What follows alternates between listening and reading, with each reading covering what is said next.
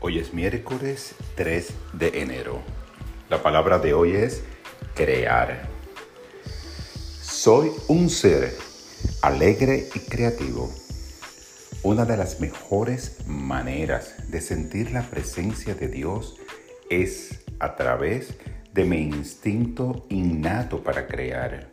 Como ser espiritual, estoy dotado de dones divinos maravillosos talentos e intereses únicos. La forma en que los uso y dirijo depende de mí. Al comenzar un nuevo año, mis pensamientos se dirigen a lo que me gustaría crear en los próximos meses. Utilizo mi imaginación, sabiduría y voluntad para discernir por dónde comenzar. Elija lo que elija, lo haré de todo corazón.